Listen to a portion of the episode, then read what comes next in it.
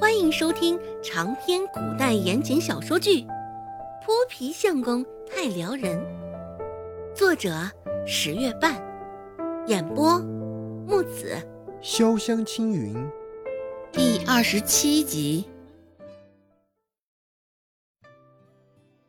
在古代，洗澡也不是一件随心所欲的事儿，往往隔个许久才能洗上一次。合着身上的汗味儿与刚刚茅房中的味道，真是酸爽极了。减肥？周兴一脸茫然，从沾着的味道上缓过神来，周芷这才意识到一时嘴快，竟说漏了嘴，忙开口解释道：“这减肥啊，就是令身体清瘦的意思，也是我在集市上。”从别人那学来的新词儿，减肥，这般形容倒是着实有趣贴切。周兴点了点头，见周兴不再有疑虑，周芷这才舒了口气。当晚，周成愣是没与周兴、周芷说上一句话。周兴喊他，他也是没有理睬。只是面无表情的回了个白眼。虽说没有听到他们两人之间全部的对话，周芷现在也猜测到了怎么一回事儿。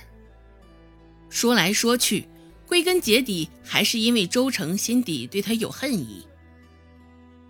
不过这恨意从何而来，周芷却是不得而知了。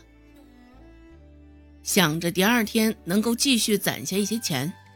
周芷的思绪也没有在周成身上停留多久。第二天起了个大早，被勒令不准吃饭，周芷早已经饿得浑身难受。就算是操口噎嗓子的馍馍摆在他面前，周芷也会吃得香喷喷的。不过无奈，上有孟婆子盯着他，下还有周成虎视眈眈。周芷深呼吸一口，琢磨着今天上集市，用几颗胡颓子换个松软的面饼。这般想着，周芷也不多做停留，直接往胡颓子的方向走去。正准备背上竹筐，将昨日采的胡颓子上集市上卖时，却被周成拦住了去路。站在周芷面前。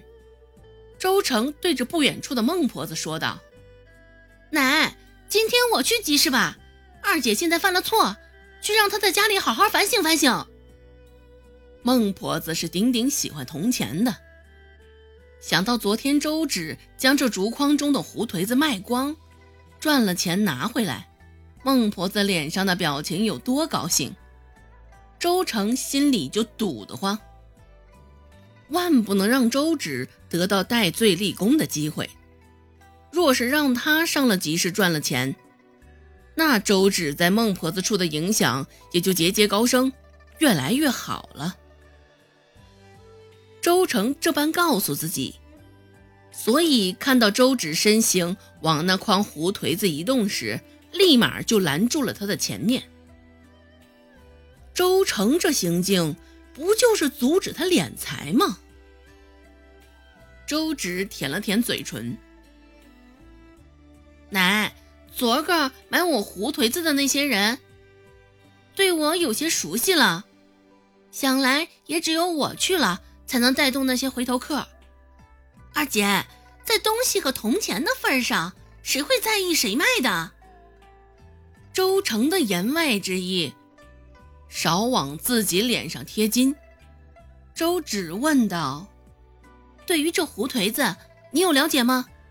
大家对胡颓子都不了解，你如何让大家掏铜钱买你的胡颓子？”周成直接将那竹筐背在身上。了解不了解，这些都不重要，重要的是赚了钱便成。奶，我说的对吧？现在二姐出门。若是她胡乱行医害死人的事儿传出去，那这筐胡颓子还有谁愿意买？不得不说，周成现在说的话每一句都踩在孟婆子的软肋上。这周成伶牙俐齿的很，现在这般不依不饶，周芷也意识到，他这第二桶金大概是没戏了。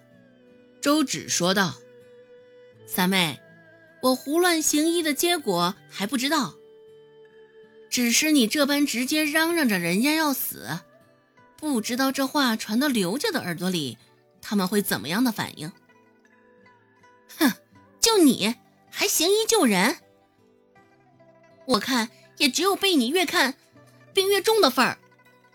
虽说不屑，但周成说话的时候还是注意了一下，没有带上“死”字。周成上下看了周芷一眼，心里想：也真是奇怪了，这个死胖子最近话怎么这么多，说话有条有理的。也不似那般之前愚钝不堪了。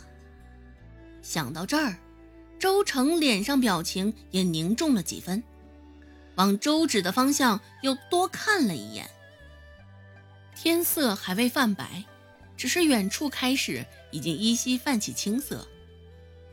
听得二人一来一去，孟婆子面色阴沉，开口说道：“你们两个小电蹄子，一大早有什么好吵的？”咱们老周家的风气都快被你们给败光了。眯着眼睛，在他们二人身上打量了一遍，继续说道：“今儿个就由周成去集市吧。你们两个都给我仔细些你们的皮，别以为我好说话，就蹬鼻子上脸的在我脸上作妖，想要翻天呢？”见目的达成。周成也不再与孟婆子几句恶毒的话了，轻松的弯起嘴角，低眉顺眼的点点头，一副甚是乖巧听话的模样。到手的钱又长翅膀飞了，周芷心里虽是可惜的不行，不过搁在孟婆子眼前也只能作罢，来日方长。正准备转身离开，又被周成喊住了。二姐，你也别怪我，我也是为了我们家好。本集播讲完毕，感谢您的收听，感兴趣别忘了加个关注，我在下集等你哦。